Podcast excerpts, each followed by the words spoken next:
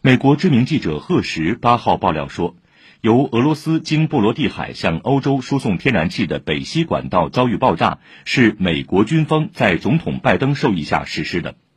俄罗斯方面抨击西方国家试图默默了结对北溪管道爆炸的调查。